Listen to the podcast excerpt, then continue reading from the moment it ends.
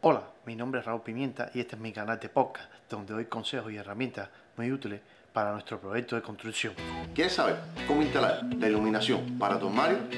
Pues bien, comenzamos.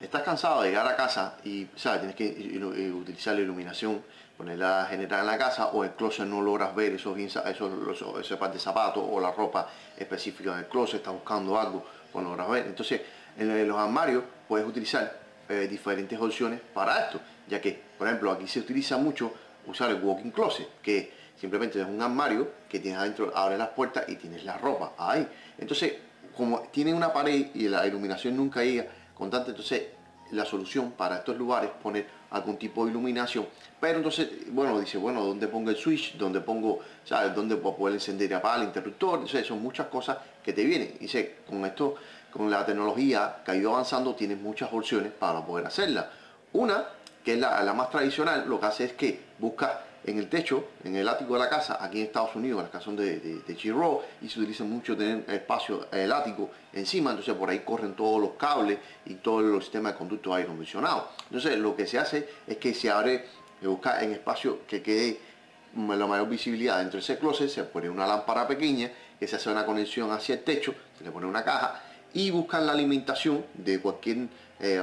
sistema que tenga cerca y entonces lo que hacen es que bajan esa alimentación y en la puerta hay varias maneras, ponen un sensor de bola que ese sensor automáticamente cuando tú cierras la, la, las hojas, la cierra, automáticamente el, sistema queda ah, abierto. Entonces, cuando tú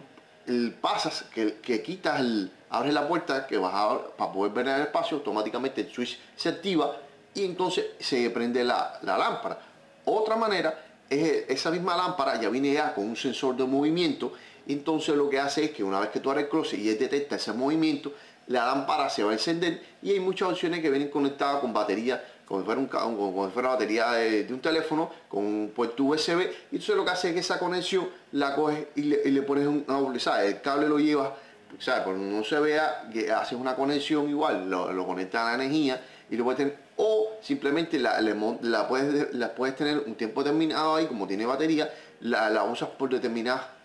X cantidad de horas, que son por poco tiempo tú vas a estar en el closet, y simplemente cuando se descargue, la, tiene un sistema a la base, la puedes montar, la pones a cargar y después la vuelves a montar ahí, si quieres eso. Si no, como te decía, pones la lámpara con bombillo tradicional,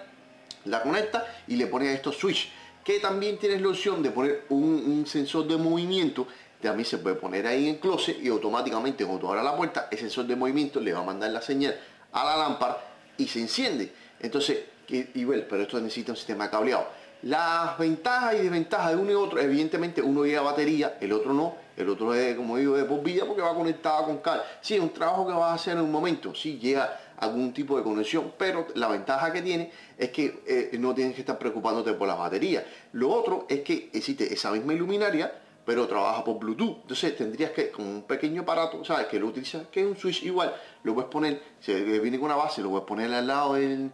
closet y una vez que cuando tú abres la, eh, vas a abrir la puerta, tocas ese, ese sensor y automáticamente el aparatico le manda la señal a, esa bombilla que está adentro y se prende. Pero igual necesitas eh, energía eléctrica para que funcione.